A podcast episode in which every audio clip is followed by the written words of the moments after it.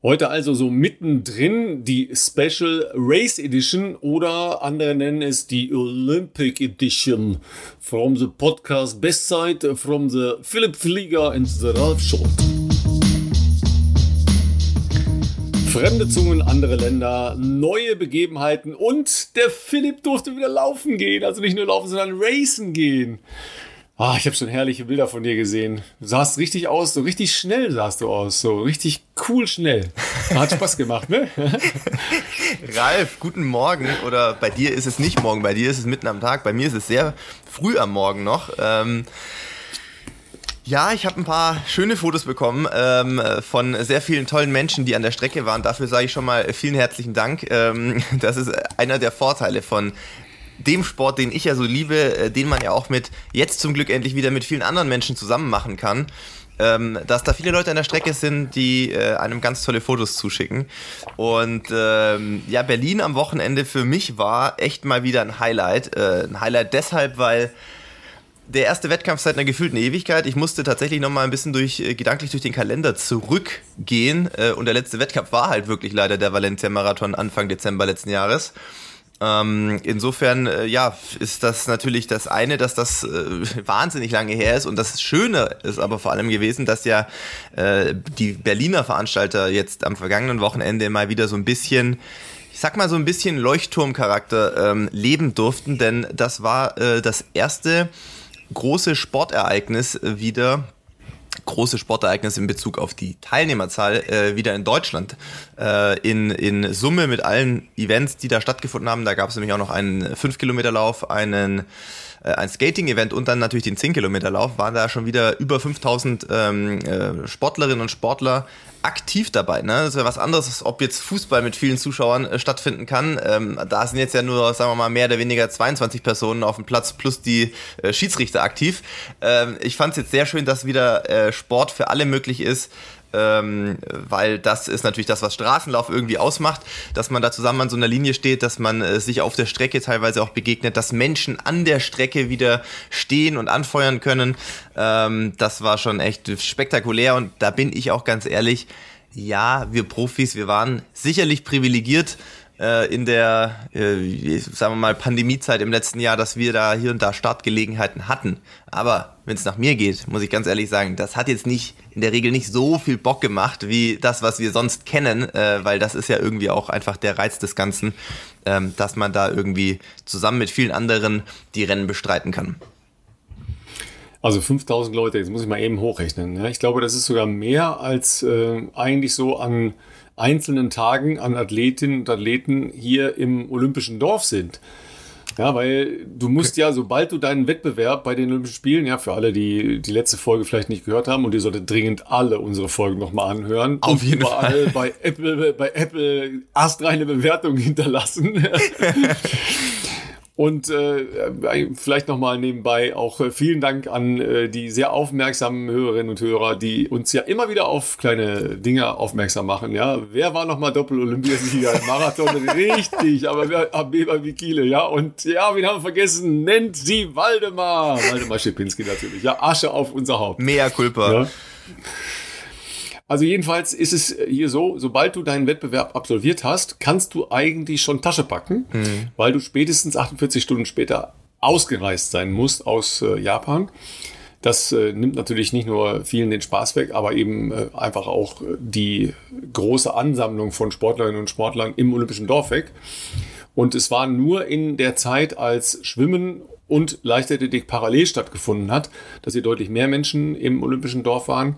Aber die Schwimmer sind ja, außer den Freiwasserschwimmern, schon wieder alle zu Hause mhm. ja, und machen schon äh, ihre äh, Empfänge oder äh, die Sinnfragen stellen oder keine Ahnung, jedenfalls mal mit Freunden und Bekannten und Familie wieder treffen.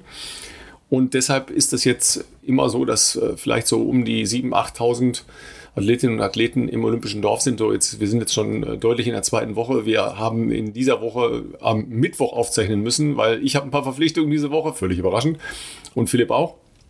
Und deshalb ähm, müssen wir da einfach mal einen Blick werfen, wie es denn abgeht. Und zum Wochenende wird hier schon richtig ausgefegt in äh, Tokio. Da geht es schon äh, zahlreich nach Hause. Und ich weiß es noch gar nicht, wie es ist. Ich habe ja das Vergnügen, die Abschlussfeier am Sonntag kommentieren zu dürfen. Ich weiß gar nicht, wie viele Athletinnen und Athleten da überhaupt zugelassen sind. Das letzte, was ich gehört habe, ist, dass es nur praktisch Delegationsvertretungen gibt. Ja, und aus welchem Kreis diese äh, Teilnehmerinnen und Teilnehmer dann ausgewählt werden, weiß ich auch noch nicht, weil was ist denn, wenn du als Nation sagst, ja, aber meine Schwimmerin war ja doch die herausragende und dann ist die aber schon zu Hause. Was machst du jetzt? Ja, also irgendwie ist das noch nicht so ganz ausgegoren. Da bin ich auch noch mal gespannt. Ähm, das ist jedenfalls gefühlt viel weniger, als dann bei so einem Volkslauf wieder an der Strecke stehen können. Ja, so ein kleines Massenevent. Aber da kommen wir ja sicher gleich noch zu, ob das jetzt so weitergeht im Herbst und ob wirklich diese ganze Herbst-Marathonsaison stattfinden kann und wird. Das ist ja eher im Moment äh, sehr schwierig vorherzusagen, bis schon absehbar, dass es nicht so sein wird. Wenn ich das richtig mitgekriegt habe, Frankfurt-Marathon schon abgesagt, ne? Ja, ich wollte gerade darauf zu sprechen kommen. Äh, das von Frankfurt habe ich noch nicht offiziell gesehen, aber ich habe heute Morgen, äh, als ich mir jetzt einen Kaffee hier rausgelassen habe, gesehen, dass Köln abgesagt hat. Äh, ich habe aber gerüchteweise, ich bin da ja relativ gut vernetzt, gehört, dass tatsächlich Frankfurt schon darüber nachgedacht hat. Äh, insofern wäre ich da jetzt äh, nicht überrascht. Leider, leider muss man sagen, nicht überrascht, wenn das jetzt wirklich so gekommen wäre. Ähm, und dann sind ja schon zwei wirklich große, auch traditionelle Herbst-Marathon-Veranstaltungen ja schon mal gecancelt mit, mit Köln und Frankfurt, was natürlich sehr schade wäre. Auf der anderen Seite muss man auch sagen, mh, sowohl durch meinen ähm, Kontakt oder nahen Kontakt zu, zu den Hamburgern mit Frank Thaleisern, jetzt allerdings auch hier am Wochenende mit den Berliner Veranstaltern, kriegt man ja viel mit, äh, auch im Gespräch vor oder nach den Rennen. Das Problem, wo wir uns hier gerade bewegen, ist, äh, ist eigentlich folgendes und, und das gilt natürlich auch genauso für andere äh, große Sportveranstaltungen. Das muss jetzt nicht nur laufend sein. Es gibt ja in Hamburg noch Cyclassics, es gibt da noch, glaube ich, die äh, irgendeine großen Ironman-Veranstaltung, ist ja, glaube ich, auch noch äh, eigentlich geplant. Ja, Ironman Hamburg, Ironman Frankfurt soll ähm, in der nächsten Woche, also am 15. August stattfinden. Genau. Da bin ich sehr gespannt. Ja. Weil Frankfurt ja eher sehr vorsichtig war in der gesamten Zeit mit Veranstaltungen. Hamburg ja auch äh, zum Leidwesen der, der Hamburger Marathonveranstalter. Ähm, das Problem ist folgendes. Also einerseits äh, möchten natürlich ähm, die Veranstalter möchten wieder was möglich machen. Da gibt es jetzt ja schon nach anderthalb Jahren Pandemie diverse Hygienekonzepte, was übrigens in Berlin hervorragend funktioniert hat, dass das übrigens auch nicht so anders gewesen wäre wie das, was Hamburg schon vor einem Jahr machen wollte. Ähm, ich äh, habe da auch extrem, das muss man auch mal der Läufer-Community zugutehalten, da gibt es auch keine Probleme. Da gibt es keine Leute, die aus der Reihe tanzen. Da wird sich an die Maßgaben gehalten. Da wird mit Maske gestartet. Auch wir Profis sind mit Maske gestartet und die wurde erst nach 100 Metern quasi dann äh, an den Arm gebunden oder in die, in die Hose gesteckt, ähm, äh, dass man vorher sowieso einen negativen PCR-Test vorweisen musste oder dass man ähm, äh, schon durchgeimpft ist. Das äh, war ja sowieso noch ein anderes Thema äh, vor, vorweg. Ähm, äh, und auch im Zielbereich, dass man da dann, wenn man da durchgeschnauft hat und, und äh, irgendwie ein Getränk genommen hat, dass man wieder eine Maske aufsetzt und sich dann zügig äh, weiter bewegt, das, da, da gab es überhaupt gar keine Probleme. Aber das Problem, was hier die Veranstalter momentan haben, ist, dass sie quasi immer in Vorleistung gehen müssen mit ihren Planungen und Planungen bedeutet ja personeller Aufwand, den du dafür einsetzt. Das bedeutet aber auch, dass du ja wirklich äh, viele zum Beispiel Dienstleister beauftragst. Ne? Das, ist ja, das ist ja eine ganze Industrie. Du brauchst ja die, die Abspeckgitter, du brauchst, äh, sagen wir mal, Dixie-Klos, keine Ahnung, da, dann brauchst du irgendwie Verpflegung und sowas. Das musst du ja alles irgendwie äh, auch beauftragen und ordern und sowas äh, und gehst damit ja auch in, in finanzielle Vorleistung. Ähm, gleichzeitig hast du aber zum Zeitpunkt äh, in, in den Monaten oder Wochen vor so, vor so einem Event ja nicht die Zusage der Stadt, dass du es machen darfst, weil die natürlich da sehr defensiv sind ähm, und äh, sich da natürlich nicht die Finger verbrennen wollen. Gleichzeitig wollen sie aber auch nicht als, äh, so wie das ja bei politischen Entscheidungsträgern immer gerne ist, da wird ja auch immer auf äh, das, äh, das Ansehen und Renommee geachtet. Man möchte natürlich auch nicht von vorne weg der Buhmann sein, der sagt, nee, das findet jetzt noch nicht statt. Das bedeutet aber, dass halt die Veranstalter in diesem Zwiespalt sind. Sie haben keine Zusage, wollen gerne was machen, andererseits haben sie gar keine Sicherheit oder Garantie, dass sie es durchführen dürfen, würden aber in finanzielle Vorleistung gehen. Äh, und im Zweifelsfall wird dann halt in der Woche des Events, äh, wenn der Daumen gesenkt wird sozusagen von äh, irgendeinem Amt äh, da in der Kommune, wird dann äh, dürfen sie dann noch die Hiobsbotschaft an alle vorangemeldeten Teilnehmer überbringen, dass es jetzt doch nicht möglich ist, die ja dann vielleicht auch schon Hotels gebucht haben oder sowas. Und das ist natürlich einfach eine sehr ungute und unschöne Situation und da haben sich ja auch jetzt wirklich schon ein paar Veranstalter die Finger mit verbrannt ähm, und deswegen äh, kommt es jetzt aktuell halt leider zu, zu den Entwicklungen wie ähm, beispielsweise Frankfurt oder Köln, was ja eigentlich noch das wäre ja erst im Oktober. Das ist jetzt noch einige Zeit hin, aber die werden jetzt halt genau vor dieser Entscheidung gestanden sein. Tun wir uns das an, ähm, machen wir das und im, im, Zweifelsfall müssen wir dann unseren vorangemeldeten Teilnehmern irgendwie kurz vorher absagen. Und also ich sage mal unter uns, die City Night. Soll ich dir sagen, wann dafür die Genehmigung vorhanden war, dass das stattfinden darf? Kurz vorher oder kurz nach dem Start? Am Freitag. Ja, und Samstag hat das stattgefunden. Also das ist halt einfach nicht gut ähm, so wie das momentan läuft. Ähm, und im Zweifelsfall wäre es, glaube ich, für die Veranstalter dann schon besser, von vornherein zu wissen, dass man es nicht machen muss, weil das würde ihnen dann zumindest das abnehmen und dann kann man das halt auch allen potenziellen Lauffans im von, also wirklich transparent vornherein kommunizieren. Wir haben keine Genehmigung bekommen für ein Event, das wir planen, mit 10.000 oder 15.000 Teilnehmern zu machen, wenn wir jetzt mal an Frankfurt oder wie auch immer denken, äh, oder Köln mit den, mit den Events drumrum. Ähm, und deshalb können wir das nicht machen. Ähm, und das ist halt genau nicht so der Fall. Und im Worst Case, stell dir vor, du steckst da drei Monate Geld und Arbeit und Zeit rein und dann darfst du allen Teilnehmern, die angemeldet sind und Marathon, wissen wir ja beide, das bereitet auch jetzt nicht nur ich, nicht nur ich, sondern auch jeder, der, der sonst einen Marathon läuft, der nicht irgendwie in zwei Wochen vor, sondern da trainieren ja Leute mehrere Wochen und Monate drauf und dem darfst du dann sagen, in der Woche vorm Rennen, ähm, ja Leute, sorry, ähm, wird leider nichts werden. Das ist halt nicht gut. Also, ja. Wobei man ja auch immer sehen muss, dass äh, das eine sind ja ähm, die Profifelder. Okay, ist, ist nicht schön, ja, aber das ist das eine. Aber du sagst ja mit so einem Marathon gleichzeitig auch mal Zehntausenden von Menschen ja, und euch allen in der Gemeinde, Freunde, nö, Genau, das ja, meine das, ich ja. Das, das, ist richtig, das ist richtig schwierig. Also das äh, sehe ich halt auch. Also da geht es gar nicht ähm, um die ähm, Profis, da geht es für mich eher nee. um die Leute, dann 10.000 Leute, die da vielleicht auch äh, einen Urlaubstag oder zwei Urlaubstage nehmen, weil sie Freitag schon hinkommen wollen und das mit einem Stadttrip verbinden wollen und Montag vielleicht noch da bleiben wollen. Die, die, die, gerade für diese Leute äh, finde ich das ja noch wesentlich schlimmer. Ob ich dann da nicht rennen kann, ist auch ärgerlich. Aber ähm, ich sag mal, ob das jetzt hier, äh, wie gesagt, für 5, 10 oder 15.000 andere Menschen äh, ist, ist das ja dann doch ähm, noch frustrierender, weil die ja schon seit anderthalb Jahren nichts machen durften und jetzt wieder vielleicht die Möglichkeit gehabt hätten, aber halt nicht in Frankfurt und halt leider auch nicht in Köln, wie jetzt ja leider feststeht. Ja, zumal am vergangenen Wochenende in äh, Frankfurt ja der Frankfurt City Triathlon stattgefunden hat. Auch natürlich okay. unter entsprechenden äh, Maßgaben. Mhm. Es haben auch ein paar andere kleinere Veranstaltungen stattgefunden im Triathlon.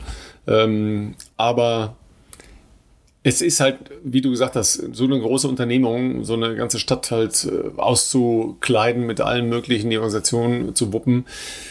Ich fürchte, es kommt da mit dem äh, Ausbreiten der Delta-Variante noch äh, eine ganz, ganz schön große Nummer auf uns zu. Das ist noch lange nicht rum, was wir alle ja gedacht hatten. Ne? Überleg mal, wir haben jetzt schon Oktober und hatten eigentlich ja gedacht, ja, mit, mit Anfang 2021 haben wir das dann doch irgendwie im Griff. Ja. ja.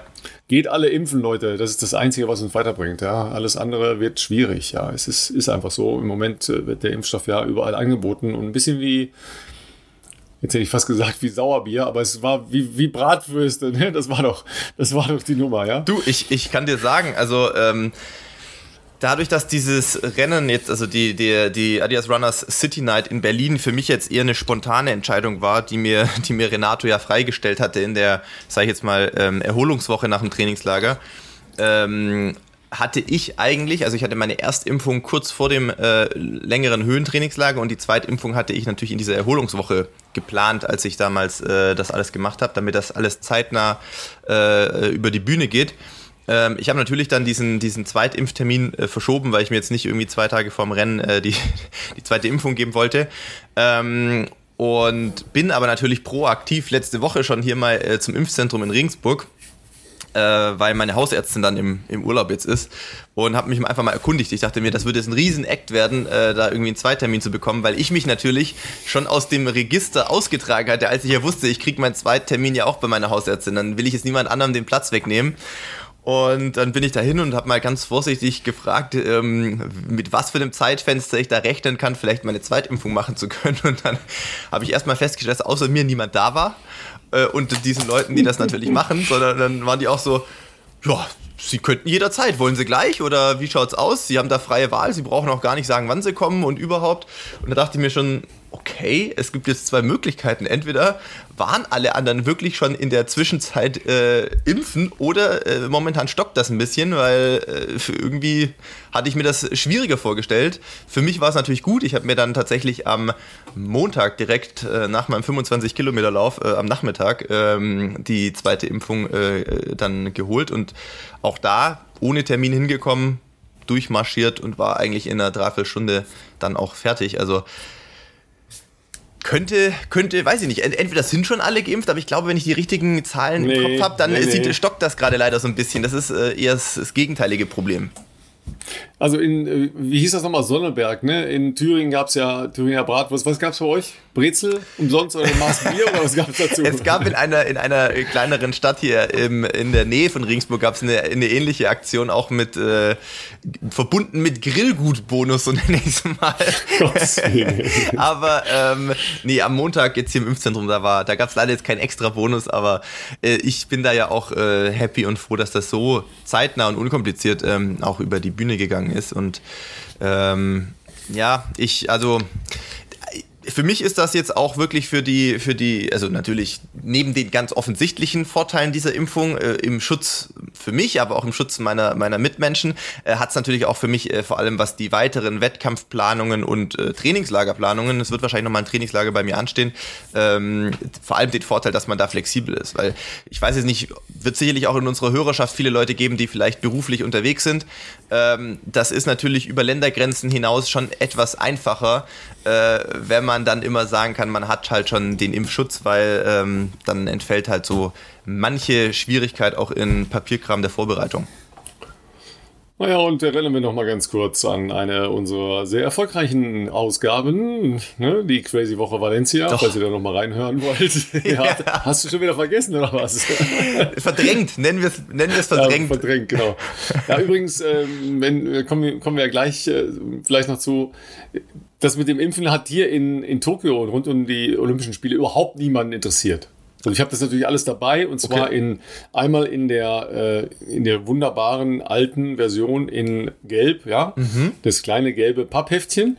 Dann in ähm, einer modernen Variante mit 28 Übersetzungen dieser EU-Impfpass äh, und auch noch digital. Wollte bis jetzt keiner von mir sehen. Ach, Bin ein bisschen enttäuscht. Wahnsinn, hätte ich nicht gedacht. Ich hätte ja. gedacht, dass das gerade ja, also. in einem Land wie Japan, wo es jetzt zwischenzeitlich, ich weiß gar nicht, wie es jetzt ist, aber auch äh, doch problematischer Schlimm. war, ja, nicht dass, gut. Dass, das, dass das da eher begrüßt wird, wenn man das äh, irgendwie auch digitalisiert immer bei sich hat.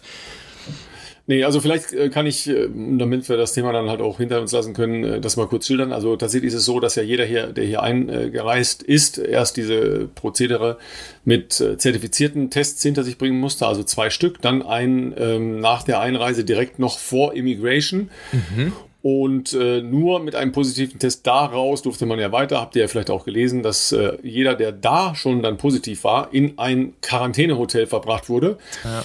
Das äh, den äh, grundsätzlichen Anforderungen an menschengerechte Haltung in ähm, Gefängnissen nicht gerecht wurde. Ja, daraufhin hat ja eine etwas äh, größere Gruppe von äh, sechs, sechs oder acht ähm, holländischen Olympiateilnehmern, also waren Bestreuer und äh, Athletinnen und Athleten dabei, einen Sitzstreik im Foyer des Hotels abgehalten, weil oh. die äh, noch nicht mal, ähm, was jeder normale Gefängnisinsasse hat, die hatten keinen Freigang, gar nichts. Die hatten Fenster, die sie nicht öffnen, öffnen konnten, äh, durften nur auf ihren Hotelzimmern sein, also wirklich Schlimmer als Knast, Einzelhaft. Müsst ihr, immer, ihr müsst euch das vorstellen. 24 Stunden alleine auf deinem Zimmer.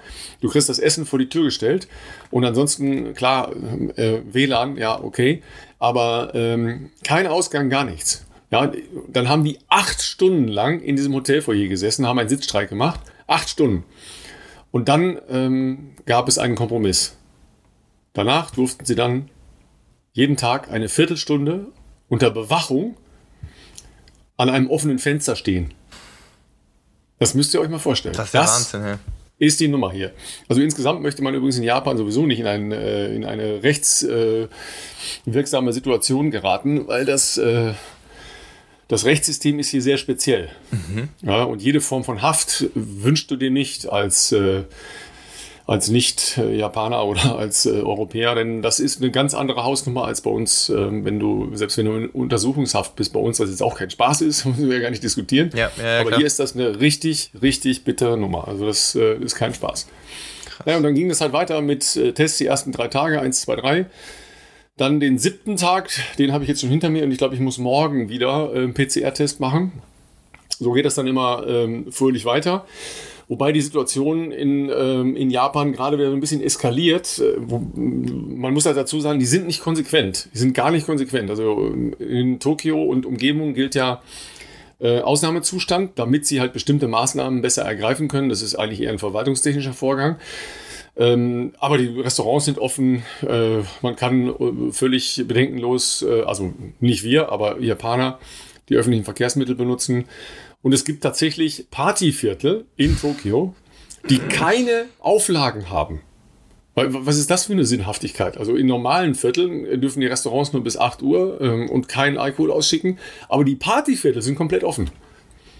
Und man hat leider hier auch nicht äh, sagen wir mal, also weitestgehend, also nicht durchgängig äh, FFP2-Masken, äh, nicht mal äh, die OP-Masken, sondern ganz viele Menschen, die ich hier auf der Straße sehe, haben einfach Stoffmasken. Das hätte ich ehrlich gesagt auch nicht gedacht, weil da hatte ich ein anderes Bild ja von Japanern ja sowieso schon in der Verwendung von Masken. Stimmt. Ja.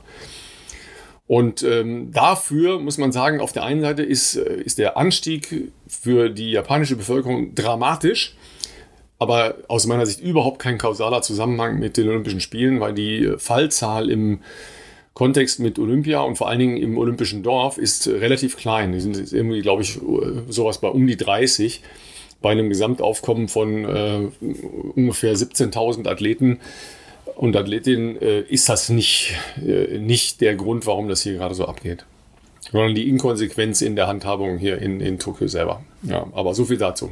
Ja, ja vielleicht so ein bisschen äh, Brot und Spiele, weil ähm, es war ja schon nicht so populär, dass die Olympischen Spiele stattfinden. Zuletzt äh, bei der japanischen Bevölkerung, äh, äh was ich da so im Vorfeld mitbekommen habe. Vielleicht wollten sie sich dann nicht, äh, die Entscheidungsträger dann nicht noch ans Bein binden, dass dann noch äh, irgendwie für die Bevölkerung, die eh schon äh, dafür nicht so viel Verständnis aufbringen kann, ähm, dann noch irgendwie die, wie soll ich sagen, ihre Entfaltungsmöglichkeiten in der Freizeit äh, beschränken möchten, ähm, was Essen gehen, Party und äh, ja, Nahverkehr, öffentlichen Nahverkehr anbelangt. Also ja, Sinn macht das natürlich nicht, ja. aber. Nee, es ist leider auch die unselige Situation, genauso wie bei uns auch. Hier wird im Herbst gewählt. Ja, okay. Also ist okay. Der, gleiche, der gleiche Blödsinn bei uns, ja. Also es, äh, es werden halt politisch oder wahlkampftaktische Entscheidungen getroffen und äh, dafür werden Menschenleben riskiert. Das ist das gleiche bei uns und das ist hier nicht ganz unähnlich. Ja. Also da muss man schon äh, manchmal nachdenken und fragt sich, ist noch alles in Ordnung? Und dann muss man leider sagen, nee, ist nicht alles in Ordnung. Da geht es nicht vordringlich darum, Gesundheit von möglichst vielen Menschen zu schützen, sondern da stehen dann oft, oft populäre oder populistische äh, Dinge im Vordergrund. Ja. Schon kalkuliert, ne? Ähm, und dafür werden, werden der olympischen Familie, das sind ja alle, die hier mit der Akkreditierung rumlaufen, äh, schon relativ harte Auflagen ähm, verpasst. Ja. Also wir dürfen ja immer noch, solange du nicht die 14 Tage hier hinter dir hast, darfst du dich nur halt in deinem Hotel aufhalten.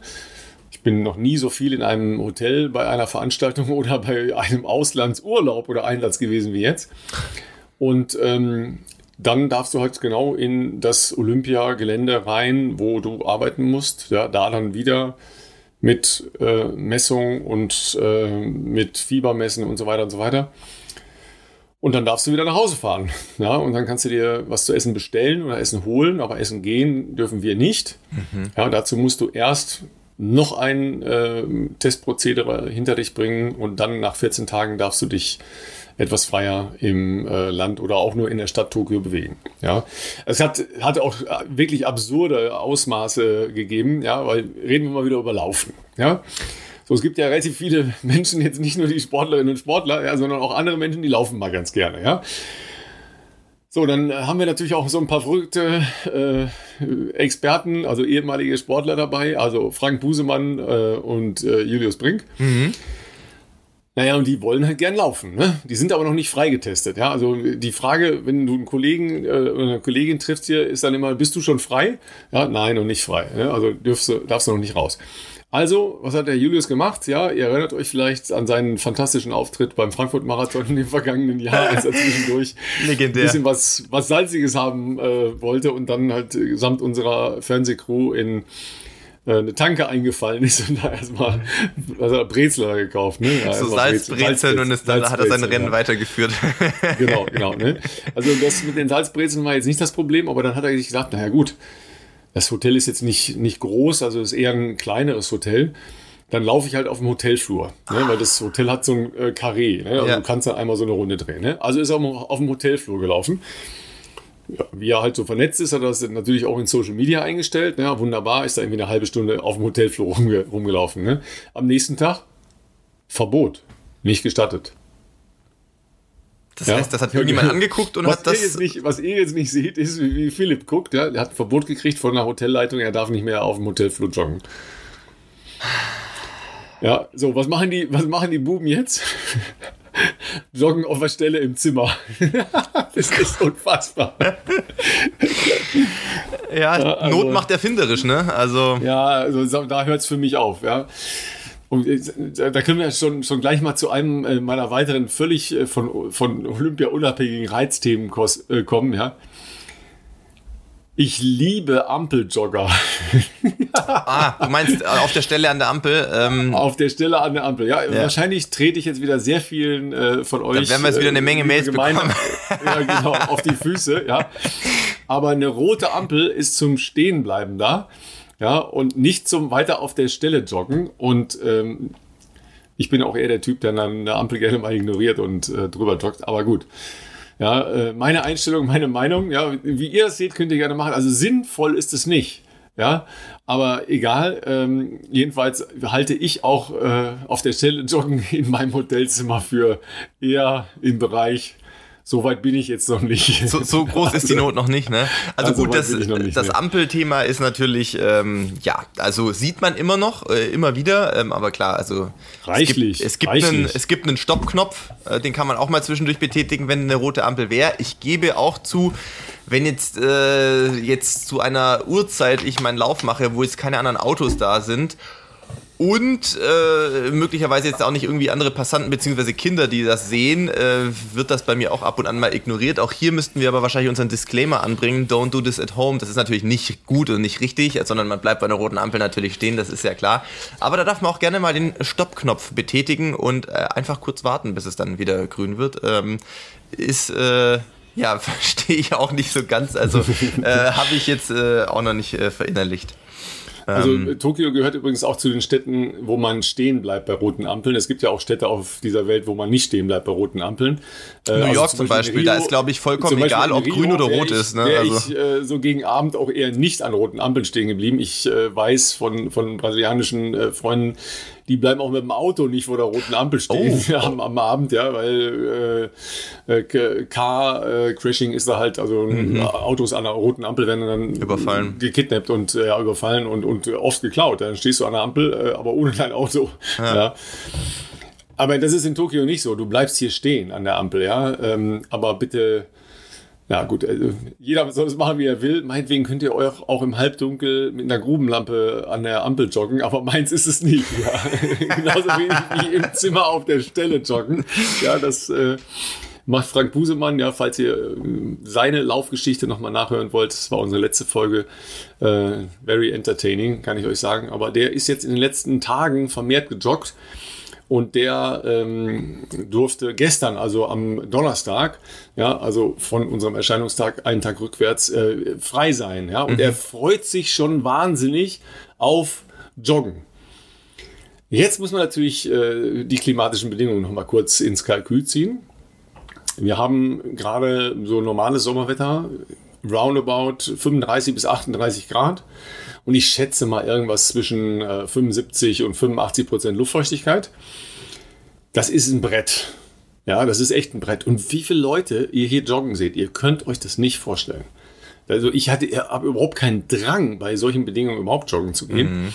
Aber ähm, sagen wir mal, Frank Busemann gehört ja zu den Menschen, die gerne Dinge erfahren wollen und erleben wollen. Der ist auch in Doha gejoggt, um das halt äh, erleben zu dürfen. Der will das halt unbedingt machen. Ja, und wenn hier gejoggt wird gerade übrigens, dann wird in der Öffentlichkeit mit Maske gejoggt. Nein, echt? Also mit einer FFP2-Maske? Nee, mit, äh, wie gesagt, das ist hier, FFP2-Masken sieht man bei Japanern in der Öffentlichkeit sehr wenig. Okay, okay, okay. okay. Ist trotzdem, dennoch, trotzdem jetzt dennoch, nicht easy, ja. Nee. Ja, wobei es hier einen äh, fantastischen Park gibt, rund um den Kaiserpalast. Äh, wenn ihr mal Tokio in äh, Google eingebt, ja, das, das hat äh, Ausmaße wie Central Park, also mhm. sicher fast so groß. Ja. Sieht auch ganz toll aus. Aber meine einzige Chance ist am Montagmorgen kurz vorm Abflug. Aber ich glaube, ich stelle mir einen Wecker. Ja. Einmal, einmal da durch den Park joggen muss, glaube ich, sein. Ne? Wo man wieder fliegt. Ja, ja, so ja. einfach, dass man. Park um den, Park um den Kaiserpalast. Einmal, einmal rumjoggen. das klingt, das klingt hervorragend. Mal gucken, ob ich das schaffe. Ähm, ja, ob, das so, ob das so hervorragend ist, die laufen hier in der Mittagspause. Ja, wir sind halt in so einem Business District in der Nähe von diesem Park. Und das sind halt die Bürotürme und Hotels im Wesentlichen. So viel gibt's, viel anderes gibt es hier nicht. So, und dann laufen die da in der Mittagspause. Bei Vollbrett, 38 Grad und Luftfeuchtigkeit. Ja, Wahnsinn. Also für mich noch viel mehr do, don't do this uh, at any time, anywhere als alles andere. Würde ja, man jetzt wahrscheinlich bei uns hierzu, hierzulande nicht unbedingt machen in, in der allergrößten Mittagshitze, wobei es bei uns ja schon gar nicht möglich ist, bei 38 Grad zu laufen. Aber ähm, da reichen ja auch schon alles über 30, ist ja jetzt schon wahrscheinlich nicht unbedingt äh, empfehlenswert. Aber ja, ich habe auch News bekommen aus, äh, aus Sapporo, das vielleicht noch ganz kurz. Äh, oh, ich habe ich hab noch mehr News aus Sapporo. Okay, und dann, okay, bevor wir zu Sapporo springen, äh, noch kurz ein Rückgriff auf Berlin, ähm, weil ja. da auch viele, fällt mir gerade ein, viele, äh, ich viele Leute getroffen habe, äh, die offensichtlich äh, unseren Podcast hören, was mich natürlich sehr freut, weil die Szenen gab es ja jetzt im letzten Jahr noch nicht so viel, weil einfach noch nicht so viel gemeinsame Events für alle Laufsport-Events äh, möglich waren. Äh, insofern hat es mich natürlich sehr gefreut, auch äh, sehr viele unserer Zuhörerinnen und Zuhörer dort zu treffen, die Manche waren überrascht, dass ich da war, weil wir, ich habe mir jetzt nicht explizit gesagt, dass ich in Berlin den Zehner laufe. Manche waren äh, sehr sicher, dass ich da laufen werde, weil die sagten, ey, 10 Kilometer am Samstag, das wird bestimmt Berlin sein. Ähm, hat mich auf jeden Fall so oder so natürlich sehr gefreut. Ähm, hat mich natürlich auch gefreut, den einen oder anderen Kollegen oder auch Kollegin äh, dort mal wieder zu treffen. Äh, in dem Fall jetzt äh, eher aus dem, aus dem äh, Profilager. Ähm, hier auch äh, nochmal äh, Shoutout auch an Aaron Bienenfeld, der ähm, mir das Leben zumindest mal auf der ersten Hälfte auch nicht ganz leicht gemacht hat äh, bei dem Rennen. Der hat nämlich sehr schnell. Den du aber souverän abgestellt hast, um das mal klar zu sagen danach. Ja, ja auf der zweiten Hälfte ist dann, äh, ist dann ein bisschen auseinandergegangen, aber der, der war, glaube ich, wenn ich das richtig verstanden habe, auch ähm, erst wenige Wochen wieder im Training. Der hatte wohl Saisonpause, aber ja, jedenfalls dafür hat er sehr schnell begonnen. Ich glaube, der erste Kilometer war direkt unter 2,50, wo ich mir auch schon dachte, das ist ja auf der Straße nicht so, dass man das wie auf der Bahn so kontrollieren kann und ich laufe bei solchen Rennen nie nach GPS, weil das stimmt halt eigentlich nie äh, bei so Straßenrennen, sondern man stoppt sich die Kilometer raus. Und äh, so nach 500 Metern dachte ich mir, okay, es gibt zwei Möglichkeiten. Möglichkeit Nummer eins, Stichwort Höhenloch und schwere Beine. oder, genau. oder Punkt zwei, wir sind ziemlich schnell unterwegs. Es war dann Option 2, weil als ich dann äh, Richtung Kilometer 1, als wir da zugesteuert sind, dachte habe ich schon die Uhr auf dem Auto vor uns äh, runterlaufen sehen. Äh, 2, 41, 42, 43 und ich glaube der Kilometer war irgendwie, weiß gar nicht, 46 oder, oder 48. Ähm, was auf jeden Fall sehr knackig ist. Und ähm, ja, dann bei der zweiten Hälfte war ich dann äh, sozusagen alleine. Aber nichtsdestotrotz ähm, war das mal schön, wieder ein richtiges Rennen zu haben. Und ähm, von äh, dort, kleiner Sprung, äh, Gedankensprung sozusagen, ähm, nach Sapporo. Das war nämlich echt der Gedanke, den ich vorher hatte, nämlich zu einem anderen Kollegen, den ich ja noch letzte Woche oder ja doch letzte Woche noch in Sistrier gesehen habe, nämlich den äh, dänischen Marathon-Kollegen Thijs Niehüs. Mit dem war ich die Woche nach dem Rennen in Kontakt, weil er äh, mir geschrieben hatte und gratuliert hatte zum sozusagen zum Comeback hier wieder ins Wettkampfgeschehen. Ähm, und dann habe ich halt auch gefragt, wie, wie läuft's denn bei dir so äh, in Sapporo und was machen so die, die Anpassungssachen an Zeitzone und Klima. Und äh, Zeitzone war wohl bei ihm nicht das Problem. Das hat er wohl relativ schnell drin gehabt, aber er meinte halt auch, er ist sich noch nicht so ganz im Klaren, wie das am Sonntag mit dem Rennen funktionieren soll, weil ähm, er hat wohl gestern äh, einen Trainingslauf gemacht, 20 Kilometer, also nichts Aufregendes. Äh, ein ganz normaler 20 Kilometer Lauf in 3,50, was jetzt für uns auch eher ein entspanntes Tempo sein sollte. Aber ähm, trotz, äh, was hat er gesagt, er hat 600 Milliliter getrunken währenddessen äh, und dreimal gekühlt. Wahrscheinlich währenddessen haben sie wahrscheinlich irgendwie auch erprobt, wie man das im Rennen machen kann. Vielleicht Eispacks unter die Mütze. Hatten wir mit Dan Lorang ja auch mal gesprochen, was man machen kann ähm, bei solchen Hitzerennen. Und er meinte, trotz dieser äh, Maßnahmen, die sie jetzt auch fürs Wettkampf, äh, für den Wettkampf testen, äh, war im letzten Kilometer sein Puls schon bei 178. Jetzt muss man sagen, 178 ist auch für uns sehr, sehr hoch. Äh, und 350 ist gleichzeitig sehr, sehr langsam, zumindest verglichen zu dem, was wir im Wettkampf laufen sollten äh, im Marathon. Und äh, ich glaube, das bereitet ihm gerade noch so ein bisschen Kopfzerbrechen, wie das äh, wohl bis Sonntag klappen soll. Ja, was soll ich sagen? Die Schilderungen der äh, deutschen Marathonläufer. Ich habe gestern eines äh, meiner Hintergrundgespräche gemacht mit äh, Hendrik Pfeiffer. Sind nicht anders, völlig überraschend. Also wäre ja auch komisch, wenn die anders wären. Ja, also das wäre ganz seltsam. Ja. Ähm, aber ähm, ich habe jetzt gerade mal, weil ich heute ein ganztages-Tracking mache, ja, mhm. die, ähm, die App, die wir in der Folge mit äh, Dan Orang besprochen hatten, äh, Klammer auf, die Folge ist auf Rekordkurs und zwar äh, auf magischem Rekordkurs. Also für alle, die sich dafür interessieren, wie man sich bei Hitze verhält, äh, hört mal rein. Ich tracke mich heute den ganzen Tag, weil es zwischendurch in diesem äh, Nationalstadion auch ziemlich warm ist, da wo wir sitzen. Mhm.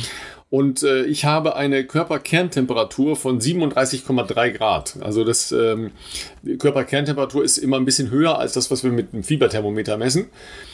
Aber das ist auch nicht niedrig. Ja? Und äh, jetzt bin ich ja wieder in meinem herrlichen Hotelzimmer angelangt und habe ähm, eine ähm, Skin, also Hauttemperaturmessung von 33,4. Also ich bin jetzt wieder gut runtergekühlt. Okay. Mhm. Ähm, und äh, 72er Puls, aber äh, das ist schon relativ viel, weil normalerweise habe ich eher so um die 65. Da merkt man halt schon äh, wenig geschlafen, viel äh, viel Trubel im Kopf und im Körper und viel unterwegs und dann geht es halt hoch, ja, sowohl die ähm, Belastung, was die Herzfrequenz angeht und äh, vor allen Dingen dann halt auch die Körperkerntemperatur. Ähm, in Hokkaido, das äh, ist die Insel, wo ähm, Sapporo liegt, gut äh, 900 Kilometer nördlich von Tokio. Da bereiten sich halt Geher und Marathonläufer auf ihre Wettbewerbe vor. Und die Deutschen haben ein kleines Pre-Camp, so zwei Stunden entfernt von Sapporo in Shibetsu. Äh, da waren schon mal Pre-Camps vor den großen ähm, Leichtathletik-Weltmeisterschaften, die ja zum Beispiel in Osaka stattgefunden mhm. haben. Also eigentlich ein, ein, sehr schönes Gelände dort und ähm, da wird gerade in dieser Woche ein Temperaturrekord nach dem nächsten gebrochen.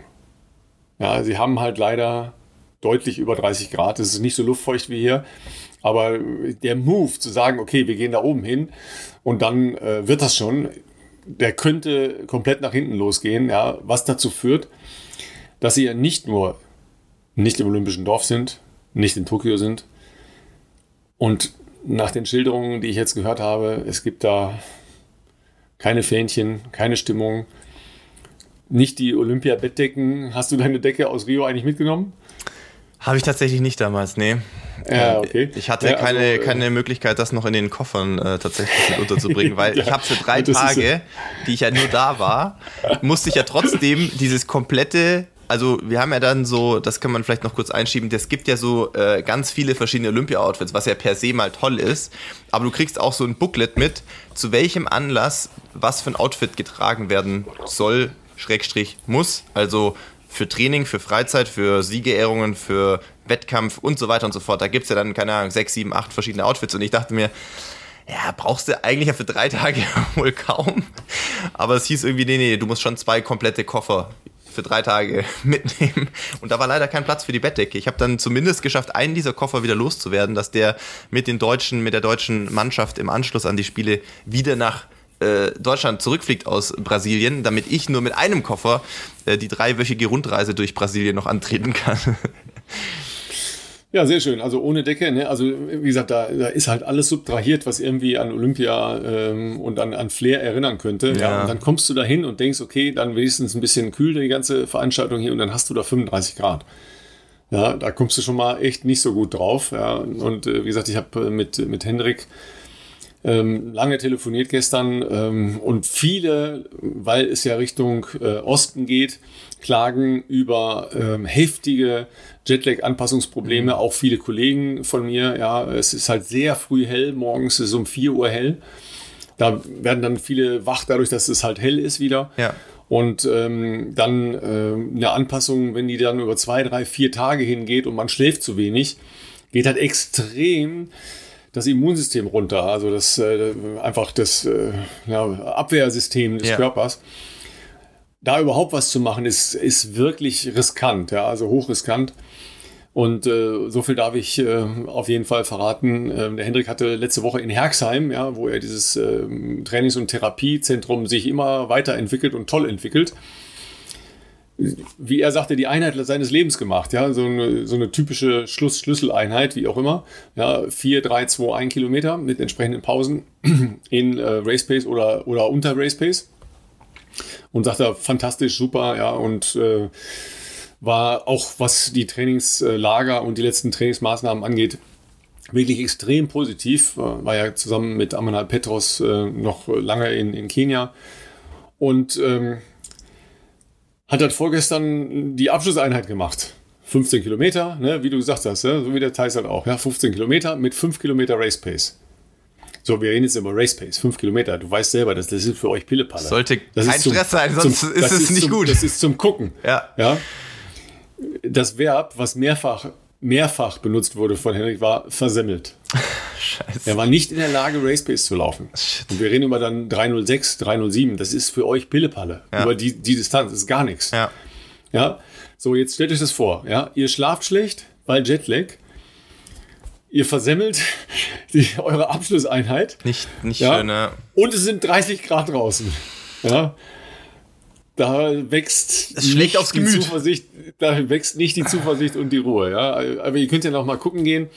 Es gab ähm, eine ganz schöne Aktion davon, ich weiß jetzt nicht, ob es die Mannschaftsleitung initiiert hat oder ob das dann da die Gastgeber in dem Hotel in Chibetzo gemacht haben. Ähm, die haben halt eine abends eine äh, so ein traditionelles Essen äh, gemacht mit, äh, jeder hat dann so eine, so eine traditionelle Tracht bekommen. Äh, sahen die sehr süß drin aus, ja. Vor allen Dingen nochmal schauen auf Katrin Dörrer-Heinig, die Bundestrainerin, und auf Tono Kirschbaum, den, der ist jetzt ja Bundestrainer, Männer noch wieder geworden, die beiden Trainer, die dabei waren die sehen sehr süß und sehr lustig aus in diesen traditionellen Trachten. Gibt sowohl bei Kata äh, Heinig zu bestaunen, äh, aber auch bei Amanal Petros. Also ihr müsst da noch mal reingucken, der ist eigentlich ganz sweet geworden. Aber ich sag's euch, das ist kein Spaß, ja. Und wenn wir über Training reden, du musst das ist jetzt wieder ja diese gesamte Sicherheitsgeschichte. Ja, du musst das Training jeweils anmelden vorher. Also du kannst ja nicht sagen, okay, jetzt penne ich erstmal, damit ich mal irgendwie ein paar Stunden Schlaf auf die Uhr kriege, sondern wenn du sagst, okay, ich äh, trainiere am Dienstag dann, am Mittwoch dann, am Donnerstag dann, dann musst du diese Zeiten einhalten, weil das Training läuft folgendermaßen ab. Du hast deinen Trainingsslot, ja, dann kriegst du Wärter an deine Seite. Einer fährt mit dem Elektroauto vor dir her, einer fährt mit dem Elektroauto hinter dir her und du wirst vom Fahrrad begleitet. Unfassbar. Damit du auch ja nicht abhaust. Kontakt, äh, wohin willst du, warum überhaupt abhauen? Wohin, was, was, soll das? Ja. Ich habe keine Damit Ahnung. du keinerlei Kontakt mit der japanischen Bevölkerung ja. hast. Das sind die Umstände, unter denen hier die unmittelbaren Vorbereitungen für den Olympiamarathon, also der Höhepunkt für alle sechs deutschen Starterinnen und Starter in diesem Jahr stattfinden. Das ist schon crazy, muss und man wirklich sagen. Dann vielleicht noch als Ergänzung, weil ich das bei ähm, den sozusagen äh, Kollegen aus dem Ausland gesehen habe, die schon in Sapporo vor Ort sind. Die Trainingsbedingungen vor Ort sind jetzt auch, sagen wir mal, ja, mittelprächtig wäre eigentlich noch übertrieben gut. Also ähm, auch da hat sich Thais so ein bisschen beschwert und äh, das auch mal äh, in Insta-Stories ein bisschen äh, dargestellt, denn die einzigen Trainingsstätten, die es in Sapporo gibt, ähm, das ist ein Stadion in dem es gestattet ist zu laufen, beziehungsweise maximal auf einer Runde, die quasi ums Stadion geht, die ist wohl 900 Meter lang. Das ist das längste, was du da machen darfst. Also du musst, die sind wohl eine Woche vorher schon in Sapporo. Alle Läufe, die du da machst, müssen maximal auf dieser 900 äh, Meter Runde sein oder im Stadion. Jetzt habe ich aber Fotos von dem Stadion gesehen. Jetzt ist es auch nicht so, dass man sich da jetzt so ein, ein klassisches Stadion vorstellt, wie äh, es hat eine normale Tatanbahn, es hat einen Rasen in der Mitte, wo man vielleicht auch dann mal ein bisschen noch wechselnde Untergründe nutzen kann, sondern das sieht aus wie eine halbe Stadionruine. Das sind irgendwelche Betonplatten, was die Bahn ist oder mal Bahn war. Auf jeden Fall ist da kein Belag mehr drauf. Und ähm, ja, und dann gibt es halt diese 900 Meter Runde auf Asphalt drumrum. Ähm, und das äh, ist das, wo du dann, äh, wo alle, die ja dann schon in Sapporo sind, äh, trainieren dürfen oder müssen. Und äh, das ist natürlich jetzt auch nicht so olympisch, wie du das ja vorher auch schon gesagt hast. Also das Thema Sapporo ist jetzt wenig Flair und wenig, äh, vielleicht weniger Liebe zum Detail. Und auch da hat Thais diese Woche ein paar Screenshots aus einer japanischen Nachrichtensendung ähm, auf Instagram geteilt, äh, wo er halt sagte, naja, etwas zynisch ausgedrückt, hat sich richtig gelohnt, das ganze Thema hier Straßen, die Straßenwettbewerbe nach Sapporo auszulagern, weil in dieser Temperaturvorschau bis zum Wochenende war halt der Unterschied zu Tokio marginal äh, und dafür verpassen ja. die halt alles, was, äh, was logischerweise ja auch Olympische Spiele ausmacht, sprich äh, Olympisches Dorf äh, und äh, ja, gegebenenfalls irgendwelche äh, Eröffnungs- oder Abschlussfeiern. Ja, das ist, ähm, also wir haben da ja schon äh, auch in der ähm, Experten- und äh, Journalistenblase, aber hier auch schon häufiger darüber gesprochen, ist das jetzt sinnvoll oder nicht. Klar, niemand möchte wieder, sagen wir mal, eher schwierige Szenen wie in Doha ja. erleben. Ja, Klammer auf, die allermeisten Leute, die bei Weltmeisterschaften oder Olympischen Spielen an solchen Wettbewerben teilnehmen, sind mehr oder weniger Profiläuferinnen und Läufer. Wenn die dann halt überreißen und nicht auf ihre Temperaturmessung, auf ihren Körper oder auf ihre Uhr achten, dann ist das halt auch eine unvernünftige Herangehensweise im Beruf. Ja, also keine Ahnung, ja, wenn ich äh, Kraftfahrer bin und ich darf mit meinem LKW 80 fahren und ich fahre die ganze Zeit 140, dann ist das halt einfach Schwachsinn. Ja, da kann man jetzt nicht sagen, ja, das sind die Veranstalter schuld, ja, sondern da muss man schon genauer überlegen, was da tatsächlich Tango und Hintergrund ist.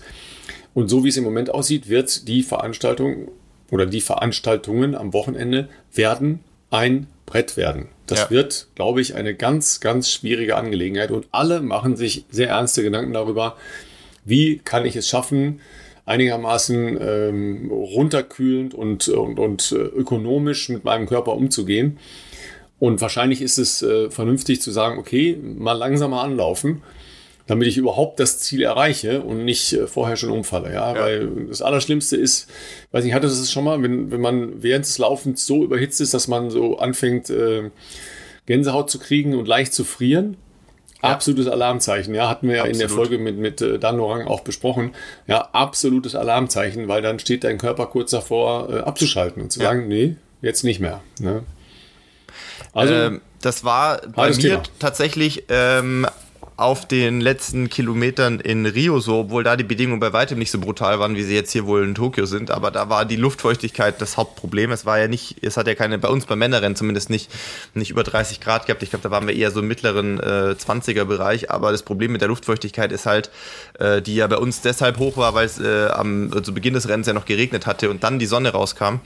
Ähm, dass, wenn die Luftfeuchtigkeit natürlich hoch ist, der Körper äh, wie drückt man das jetzt aus? Äh, du kannst nicht so viel, das Schwitzen hilft nicht so viel, deine Körpertemperatur äh, äh, zu kühlen sozusagen. Und ich habe auch gemerkt, dass bei mir zwischen, wie waren das, 35 war nochmal eine Verpflegung, genau, das, bei 35 oder nach Kilometer 35 hat man diese Runde, ähm, die ja, das war ja eine 10 Kilometer Runde äh, in Rio, äh, wieder verlassen und ist dann mit einem kleinen Schlenker wieder zurück zum Sambodromo gelaufen, diese 7, äh, was war das dann, 7,105 Kilometer waren es zum Schluss nochmal.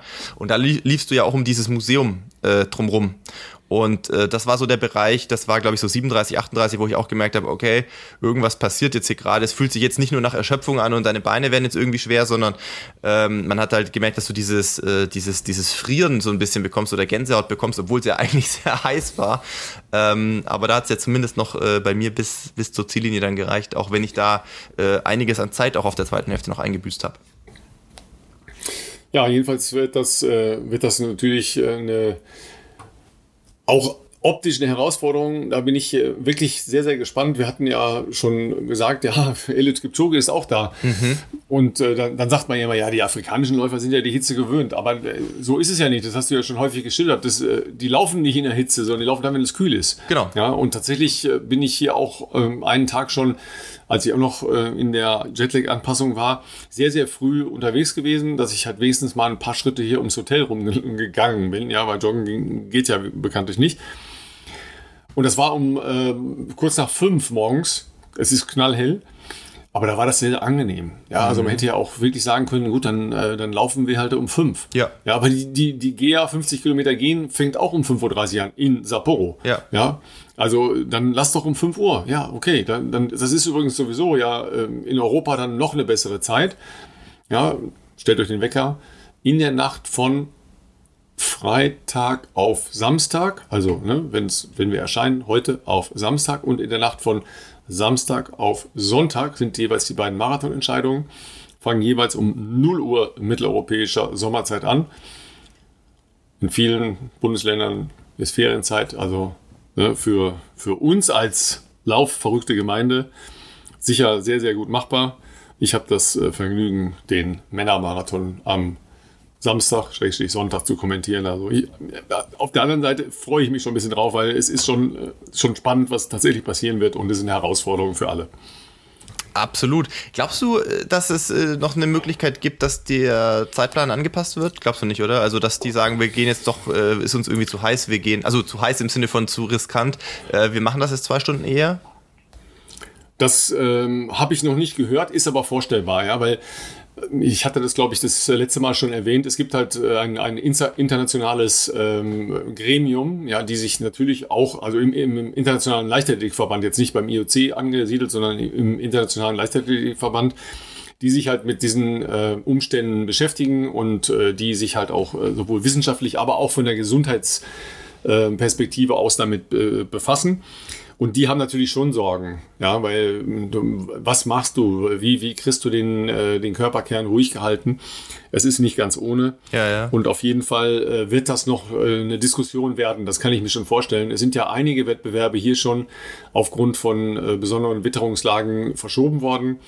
Äh, das Triathlonrennen ähm, der Frauen hat später angefangen, weil es da stark geregnet hat und stark gewindet hat. Ähm, dann gab es ja eine Taifunwarnung. Da sind halt sämtliche Ruderwettbewerbe für zwei Tage verschoben worden, äh, vorgezogen worden teilweise und verschoben worden. Tatsächlich war an den Tagen dann äh, wunderbares Wetter. Und als sie dann wieder angefangen haben, war es morgens so windig, dass äh, mehrere Weltklasse-Boote gekentert sind mhm. aufgrund der Wellen. Ja, also da kann man natürlich dann auch wieder irgendwie in die, in die Soße äh, fassen. Aber es ist vorstellbar, dass sie sagen, okay, wir starten eine, eine Stunde eher. Das ist, äh, kann ich mir sehr gut vorstellen. Okay, okay. Was ja teilweise, oder wahrscheinlich vielleicht dann im Sinne der Athleten tatsächlich eine, eine smarte Geschichte wäre. Gerade wenn du auch schon schilderst, dass es halt um, äh, sagen wir mal, um 5 Uhr in der Früh äh, dann doch äh, nochmal spürbar kühler ist. Und ja, ist natürlich ein, äh, natürlich ein großer Unterschied. Also ich mag halt auch diese Stimmung am frühen Morgen ja, ja, ja. In, so einer, in, so einer, Großstadt. Bin ich auch ein Das ist eine, so eine so ganz, ganz äh, angenehme, warme Sommerluft. Es wäre perfekt zum Joggen. Und dann kommen die Jungs runter und sagen, ja, ich bin gerade wieder 20 Minuten im Zimmer gedrückt. Also das ist auch crazy. und tatsächlich sieht man um die Uhrzeit, es war glaube ich der Sonntag, also letzten Sonntag, es war auf jeden Fall ähm, so dass die, die Menschen ja im Prinzip hier Zeit hatten. Ähm, auch an Wochenenden wird in Japan relativ viel gearbeitet. Es waren sehr viele Fahrradfahrer unterwegs, ja, weil dann natürlich der Verkehr einfach nicht da war und ähm, dann kannst du hier auf den langen Straßen, es ist hier so ein bisschen Manhattan-mäßig, ne? also relativ enge, ähm, hochgestellte Bürotürme. Und breite Straßen, da kannst du natürlich toll Fahrrad fahren. Ähm, irgendwie eine 10-Kilometer-Runde findest du immer und dann einfach mal gib ihm und Jogger. Ne? Also viel mehr, ein paar Verstrahlte und Jogger und Radfahrer und ich halt. Ne? Das war so die Bevölkerung an dem Morgen um kurz nach fünf. Ja. Also ganz schön soweit. Ne? So, ich äh, schilder euch jetzt noch meinen, äh, meinen olympischen Moment äh, des Laufens bisher. Jetzt könnte ich ja sagen, ja, diese ganzen crazy Weltrekorde und so, ja, aber Philipp hat gesagt, es war doch klar, dass die da alle Weltrekord laufen, das war gar keine Frage. ist halt ein Experte, der weiß es halt. Ich, ich denke die ganze Zeit, was geht hier ab?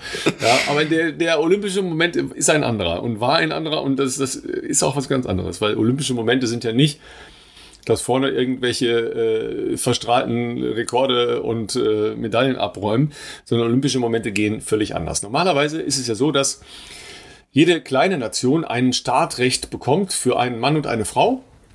Für die kleinen Nationen übernimmt das IOC sämtliche Reisekosten, Unterbringungskosten etc. pp. Und dann wird halt geguckt, so habt ihr, äh, keine Ahnung, vielleicht einen Schwimmer oder eine Schwimmerin oder einen Leichtathleten oder eine Leichtathletin, war da, weil da die Felder entsprechend sind und da die Option besteht, ähm, auch die kleinen Nationen auftreten zu lassen. Dann wird sehr oft die Variante gewählt 100 Meter Sprint. Ja, dafür gibt es extra Pre-Läufe, ja, also wo die kleineren Nationen unter sich sind, die nicht die olympischen Qualifikationsstandards er erreicht haben.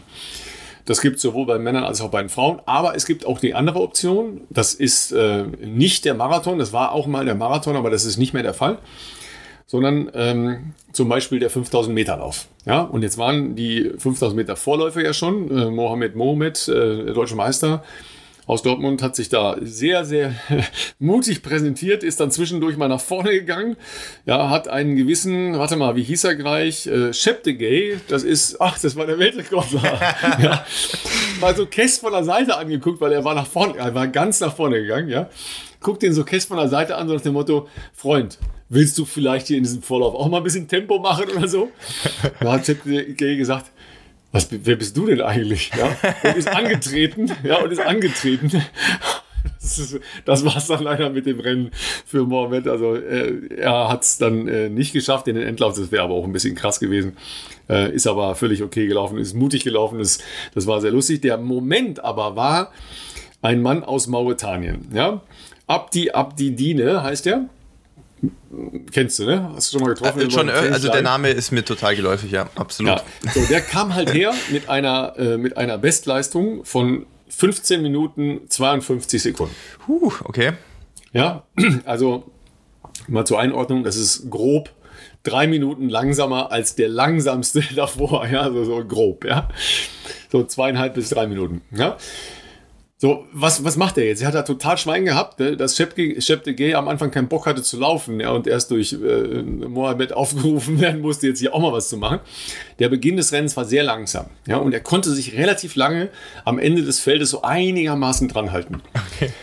So, und dann sieht das hier so aus, ja, als könne der gar nichts. Ja. ja. weil dann, dann toben die Irren da los alle, ja. Äh, die drei Jungs aus Uganda waren da drin, äh, Scott, der Brite, also äh, alles, was du willst, ja.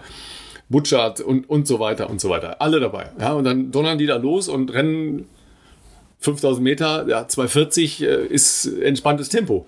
Ja, dann siehst du natürlich da als langsam, langsamerer laufender Mensch aus Mauretanien nicht gut aus. Ja. Und dann äh, saßen ein paar Kollegen neben mir und sagten, ja, was ist denn mit dem da? Ja, der kann doch gar nichts. Ich sag so, ey, Freunde, Mal ganz vorsichtig, ja? Ja, der kann doch gar nicht. Ich sage, ja, ja, ja, wir gucken gleich mal auf die Endzeit. Ja?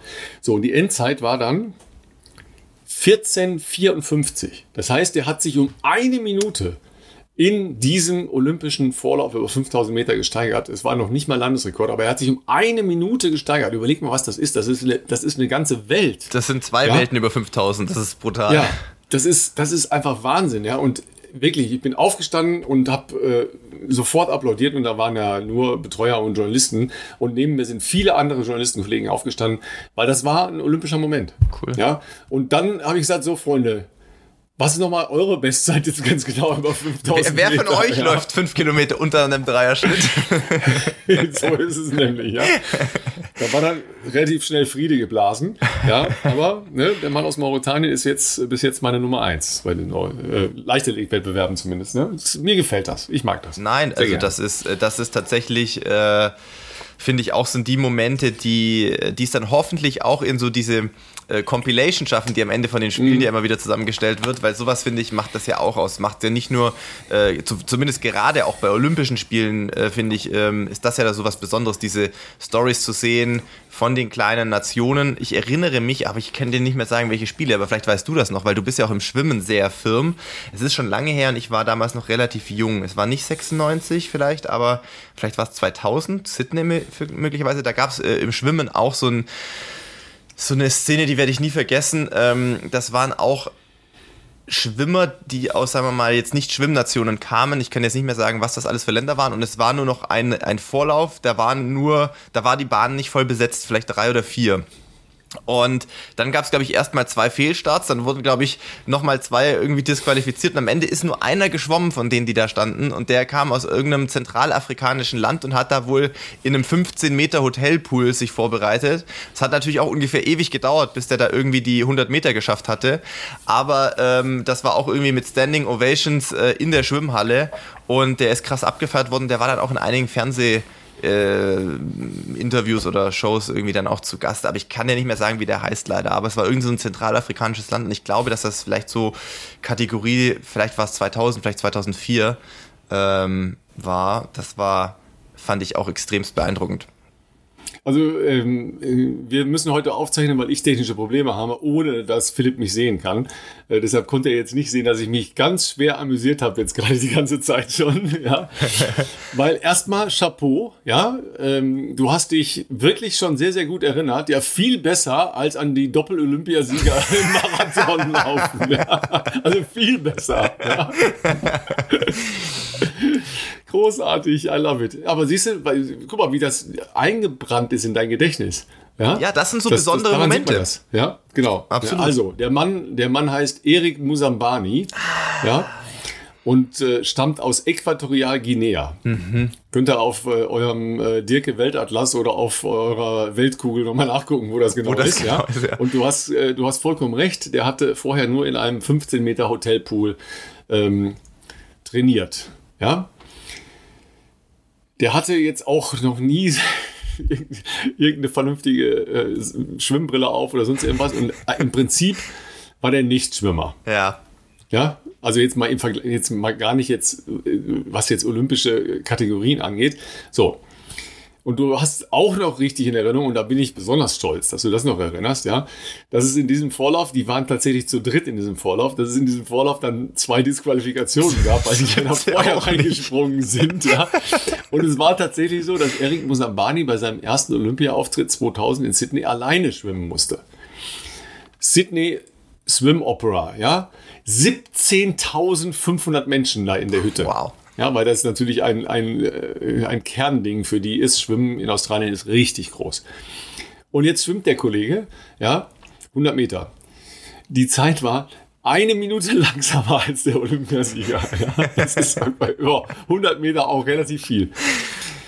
Sein Problem war, er ist bis 85 Meter gekommen. Und dann konnte er nicht mehr und mussten sie alleine festhalten. ja, stimmt. Ja, weil er sich so ausgepowert und, und äh, verpowert hatte auf den ersten 50 Metern, dass er nicht durchschwimmen konnte bis zum 100-Meter-Ziel. Mit einem Jubelsturm ist er dann äh, an der Wand begrüßt worden, ja, das ist, dass du dir kein Bild davon machst. Und der ist nicht in einem Fernsehstudio aufgetaucht, sondern der ist in jedem Fernsehstudio aufgetaucht, ja, weil das natürlich eine großartige Geschichte war. Ja. Der war am nächsten Tag auf jeder australischen Fernsehzeitung und bei sehr, sehr, sehr, sehr vielen Sportteilen rund um die Welt abgebildet. Ja, der ist übrigens dann auch noch in ähm, Athen 2004 gestartet. Ja, da war dann die Zeit der Anzüge. Mhm, ja, und da hat, hat die, der wurde übrigens gleich unter Vertrag genommen von einem Schwimmausrüster, weil das natürlich die Geschichte war. Ja, oh, Erik Musabani schwimmt wieder. Ja, The Eel wurde der dann genannt. Ja, weil der, sagen wir mal, eher unorthodoxe Schwimmbewegungen machte. Ja, also äh, der Aal auf. Äh, Deutsch.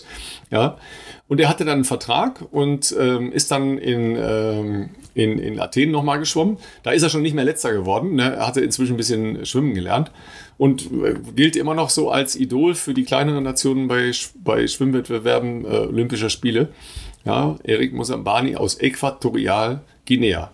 Ja, Fun Fact: 2008 gab es zum ersten Mal Rettungsschwimmer am Pool. Ach, wirklich? ja. die gibt's hier, die gab's hier auch. Okay. Das ist übrigens ein geiler Job. Ja, der, also hier gab es so eine, so eine Competition, ja, die, sagen wir mal, sinnfrei, ich will es nicht sinnfrei nennen, weil es ist nicht sinnfrei, ja, sondern die eher schwierig, die schwierigen Job der Freiwilligen und Helfer bei Olympischen Spielen. Ja?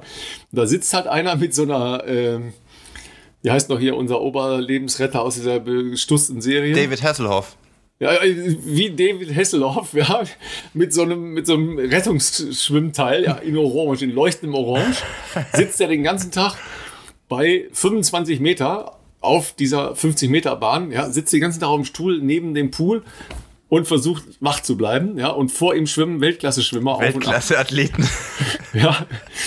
Wobei, man muss sagen, äh, es gibt so bestimmte Trainingsformen, die sind nicht ohne beim Schwimmen. Also mhm. die tauchen ja ganz gerne. Ne? Ich weiß nicht, wer schon mal ein bisschen geschwommen ist oder das mal machen möchte. Der Philipp möchte das ja sehr gerne mal machen. Das Absolut. hat er noch nicht so gesagt. Ne? Also wenn man länger taucht, dann ist die Gefahr, dass einem schwindlig wird und dass man ohnmächtig wird. Ja, und das äh, sind eigentlich eher Trainingsformen. Also die würde, sollte man jetzt vielleicht nicht beim Warm-up für die Olympischen Spiele machen, aber was weiß man denn, was für, auf was für Ideen Menschen kommen?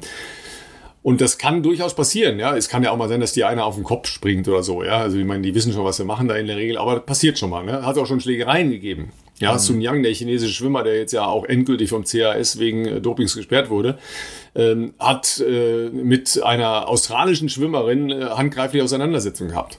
Wahnsinn. Ja, also ich weiß nicht, ich weiß nicht, wie es beim Laufen, ne? Oh, Japan Linksverkehr. Erinnert dich Japan an Monaco links. mit den Franzosen. Ähm, ah, ja, richtig, die haben sich auch aufs Maul gehauen. Ja, ja, ja, ja, und zwar richtig, ja. ja. So, und dann äh, haben die sich in, in einem Warm-Up-Pool, sind die halt gegeneinander geschwommen, weil in Japan eben Linksverkehr äh, und in Australien Linksverkehr und die schwimmen tatsächlich auch auf der anderen Seite. Ach, okay. Ja, wow. es gibt normalerweise eine Australian Lane und dann eine normale Lane. Die schwimmen einfach andersrum. Okay. Ja.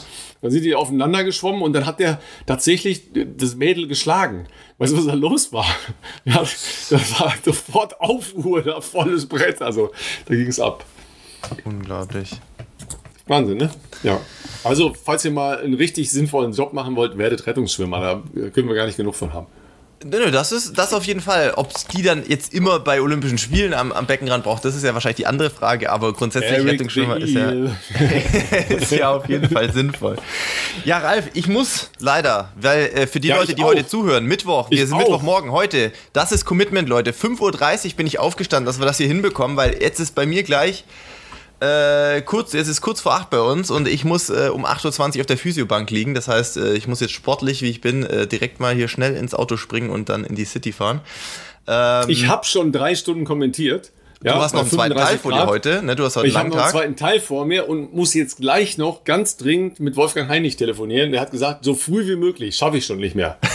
Leute, ich muss los. Ich muss los jetzt. Wir haben einen straffen Zeitplan. Äh, in diesem Sinne, Leute, äh, wir freuen uns natürlich sensationell äh, auf das Marathon-Olympia-Wochenende. Ihr wisst ja, wo ihr gucken müsst. Ja, Frauenmarathon findet in dem zweitbesten Fernsehprogramm in Deutschland statt. Auch das dürft ihr dann ausnahmsweise einschalten, aber vor allem natürlich auch das erstbeste Fernsehprogramm anschauen. Und das ist nämlich von Samstag, von Samstag auf Sonntagnacht. So rum ist das richtig? Ja, ja. genau, ja. Mhm. Genau. Ja, Samstag, Sonntagnacht, die, die Frauen, aber äh, schaut euch das an, das ist auf jeden Fall cool. Ja, das haben Milat Kieta, äh, Katha Heinrich und ähm, nicht Rabea, sondern Deborah Schöneborn Deborah. total verdient. genau. Ne? Und Sonntag auf Montag ist dann der Männer.